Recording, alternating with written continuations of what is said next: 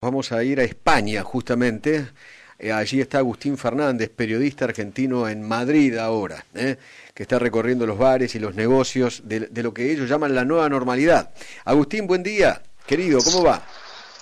Hola Eduardo, ¿cómo estás? Muy buenos días. ¿Dónde andás? Contame cómo está la cosa por Madrid. Bueno, ahora me encuentro en el barrio de Salamanca, en la plaza de Ildefonso. Eh, la nueva normalidad en España es muy, muy parecida a la vieja normalidad, pero mucho más higiénica. Pero mucho eh, más limpia. Higiénica, higiénica, limpia. Claro. Uno cuando va a los locales, ya sea chico o grande o mediano, sí o sí eh, te obligan a, ponerte la mascarilla o el, o el tapaboca y a refregarte las manos con, con alcohol en gel. Siempre hay un dispenser de alcohol en gel en la puerta para, para higienizarse. Claro, para no tener el bicho en la mano, digamos. Exacto, exacto, exacto. Eso es obligatorio. ¿Nadie te toma la eh, temperatura para entrar? No. Me tomaron la temperatura dos veces. en el Jarro Café, que, bueno, un dato aparte, el 12 de julio está por cerrar definitivamente. No te puedo creer. Ah, ¿se fundió? Cerrando. ¿Se fundió? Eh, no sé si se fundió, pero están reestructurando. No sé si se fundió. Ah, ok. Pero ya están liquidando todo lo que es el, la ropa de adentro. Entonces, cuando fui a ver cómo estaba la situación, me tomaron la temperatura con, eh, con ese, esa pistola que te apuntan a la frente. Y después me tomaron, me tomaron la temperatura en el Museo del Prado esta mañana, pero de una forma diferente sino que con la, con la muñeca. Me hicieron apoyar la muñeca en, un aparatito, me tomaba la temperatura. en la muñeca, claro.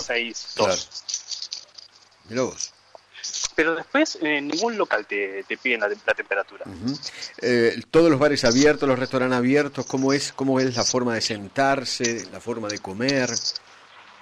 Los bares y restaurantes están todos abiertos. Eh, la única diferencia que vos podés notar si quizás viniste en diciembre ah, es que las mesas están un poco más separadas, hay un poquito menos, eh, menos de aforo, eh, pero después es todo totalmente normal. hay un incentivo ahora sí de, pagar con, tarjeta de créditos y de, de averiguar el menú mediante el QR, entonces ya no hay más menú físico vos no ves las cartas como antes, vos veis la carta. No, claro, para que no toques la carta, para que no toques la carta y se la entregues al mozo o el mozo te la entregue a vos. ¿eh? Y, va pasando de mano en mano, claro. Exacto, exacto. O está en un paredón y vos podés verificar bien, o eh, está en el código QR que vos podés sacar una foto eh, al código, te sale la, la página web de... Y lo lees en el teléfono. Puedes verlo, ver todo, exacto. Claro, exacto. claro, está bien, está bien. Pero después es, mira, de verdad, Eduardo, España en general y Madrid en particular funciona en un, en un 90%. Lo único que está restringido en Madrid casi totalmente son las discos y los pubs bailables, sí, claro. que se está empezando a, reactivar en Madrid y ya se reactivó, pero muy, muy poco en Barcelona. Eh, y los hoteles. Los hoteles que están empezando algunos a, reactivarse y otros, por ejemplo, un compañero mío que trabaja en un, en un hotel que están pensando en activarse en septiembre recién.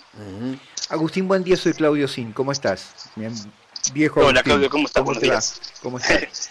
Agustín, contame cómo funciona el transporte público, el metro de Madrid, por ejemplo, que están eh, usado normal, total normalidad, lo único que sí o sí tiene que estar con mascarilla. Nunca me, bueno, ya acá llega un punto de concientización que eh, yo veo a todo el mundo con mascarilla, yo ahora la estoy llevando puesta justamente para hablar correctamente, pero todo el mundo, casi todo el mundo está con mascarilla. En el transporte público es obligatorio, pero después no hay un un problema con el aforo, vos podés sentarte una persona al lado de la otra o ir parado, en ese sentido no hay ningún... O sea, en, el subte, por ejemplo, van todos apiñados, pero con mascarilla, pero van uno al lado, pegado uno al lado del otro. Mira, a mí no me tocó vivir eso, así que no te puedo ah, decir si van todos apiñados. Eh, pero yo intuyo que como no había alguien diciendo, bueno, esperen, un, esperen el próximo, algo así, intuyo que en la hora pico deben ir medio apiñados pero igualmente no creo que sea el apiñamiento no, el B no, el D. No es, eso tampoco es, eh, mejor es el distanciamiento social, por supuesto, pero si vas apiñado, mejor es no hablar. no abrir la boca. Ah, mira vos. Claro, No. porque la única forma de evitar el contagio, aún estando en, en aforos, en aglomerados, etcétera, es no hablar.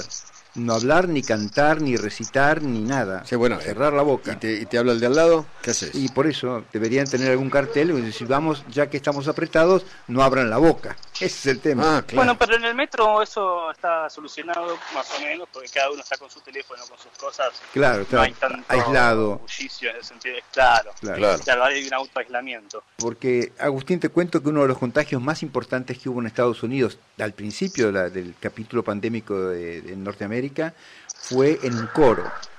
Un señor en un coro tenía algún síntoma que no asoció con el coronavirus, eh, cantaba en ese coro y contagió a 110 personas por cantar.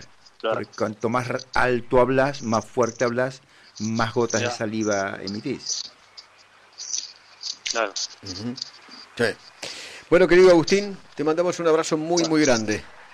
Un abrazo muy, muy grande para ustedes y que tengan una buena jornada. Uy, y feliz día de la locutora Mariana. Ah, sí, sí, sí. Bueno. Muchísimas gracias. Un beso, gracias. Chao, Agustín. Bueno. Beso grande. Chao. Chao. Mucha Di- suerte.